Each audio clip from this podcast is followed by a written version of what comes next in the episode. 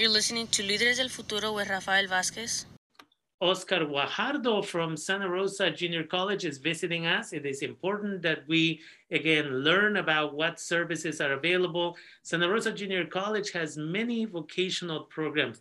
Oscar, welcome to the show. Can you Thank tell you. us a little bit about what do you have available? What programs, uh, certificate programs, vocational programs you have available at Santa Rosa Junior College? Yeah, we have uh, different uh, programs. We have about 140 certificate programs, all from culinary to computer uh, studies to, um, you know, health science, computers, things like that. So we have a, about 140 certificates that you can get.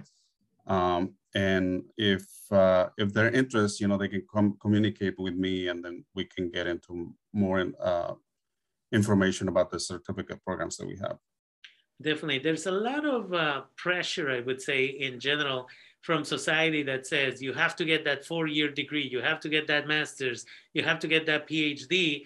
But we need chefs and we need auto techs and we need diesel techs and we need all of these individuals. And for those type of careers, you only need uh, certificates sometimes. And so at what age can children started get started with this type of programs?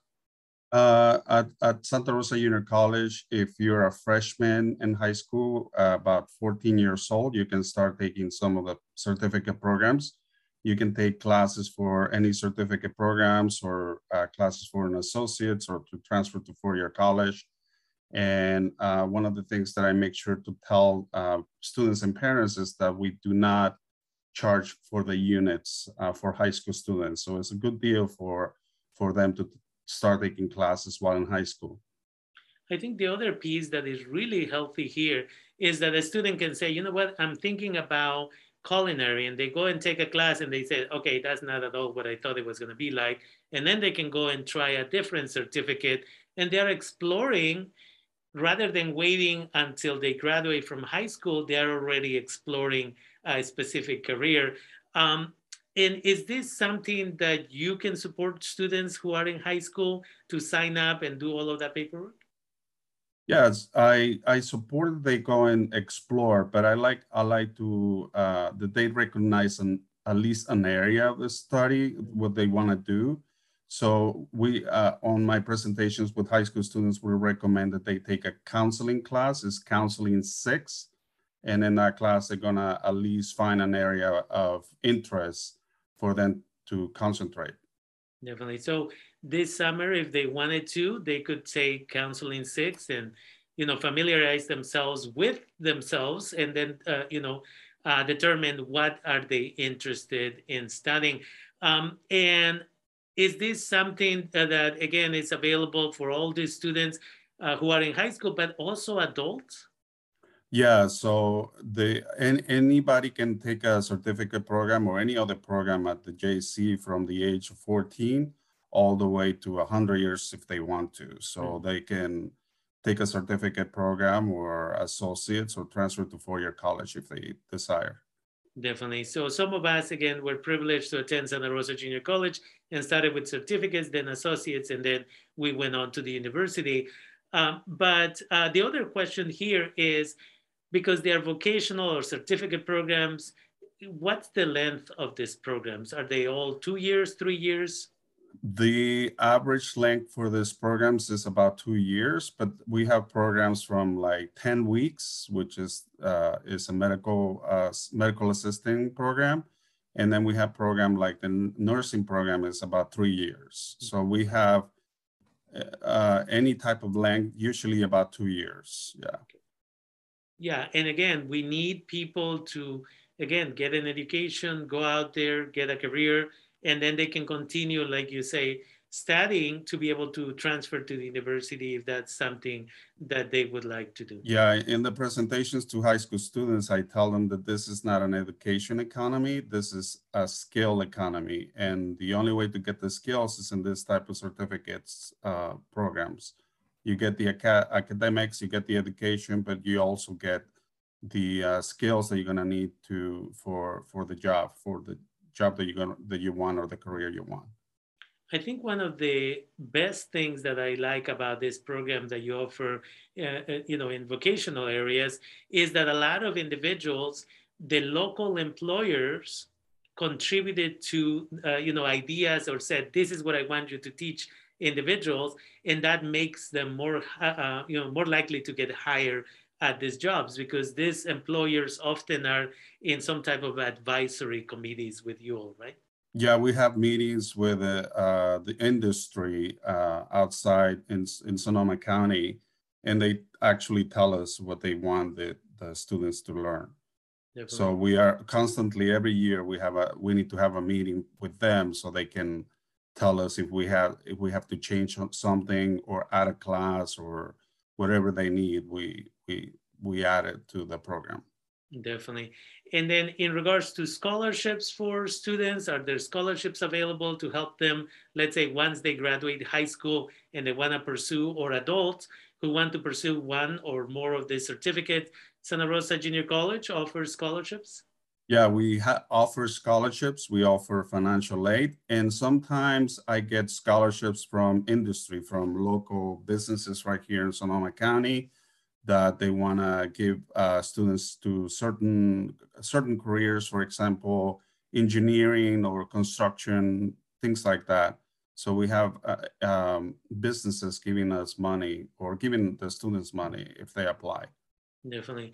And then the last thing I have here, it sounds like Santa Rosa Junior College Petaluma campus is creating a new building specifically to teach in the trades. Can you tell us yeah. a little bit more about that? Yeah, we have a facility that we are getting uh, in Petaluma. I think it's going to be ready either um, next year, and it's going to be concentrating on construction, uh, HVAC, which is all the uh, you know heating and cooling houses, things like that.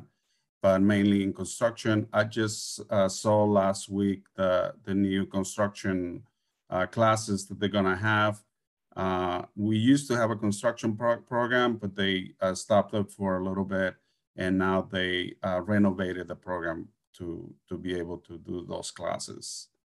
Definitely, one of the things that we know that was that after the 2017 fires, we lost so many houses, and some of them, when you drive out there uh, in this area of the community. Some of the houses have never been rebuilt. Some of them are still in construction after all these years, and it's partially because we don't have enough people to be able to do the work. Am I correct?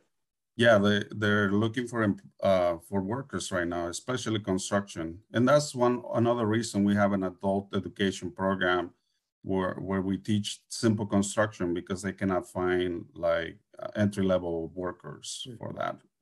Good. And so again, Santa Rosa Junior College has all these resources. Students in high school can go and take some of these classes. Adults can do that. There's scholarships, there's financial aid for those who qualify.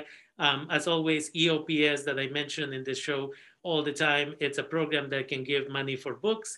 And you're out there to support people with the process because obviously they have to fill out an application. If they're in high school, there's this other form called dual enrollment um, and you can assist individuals with this.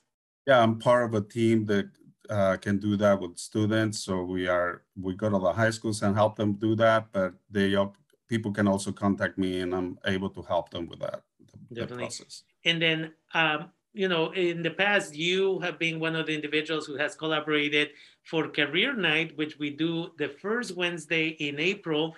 And obviously, we're still working uh, virtually in many ways. So we're going to do this event the first Wednesday of April, and we'll have a flyer and more information in the near future. But in the future, you will come back to doing these tours that you have done in the past uh, in different areas of these industries, vocational areas. Um, and, and, that is open to students mainly? Uh, it's open to students, usually high school students, uh, but once in a while I get uh, get someone interested in certain careers and I myself take them to the program and introduce them to instructors or um, to the facilities that we have.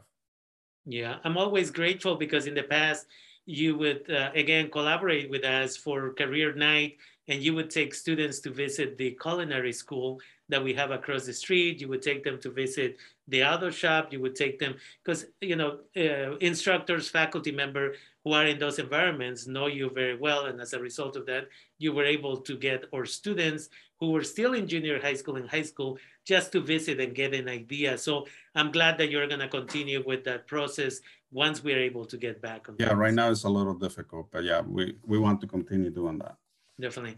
Um, if you could give us um, uh, your contact information so that people who may be interested in vocational careers or exploring vocational careers, whether they're in high school or whether they're already adults, uh, can communicate with you and perhaps they can get a little bit more information or assistance with getting started.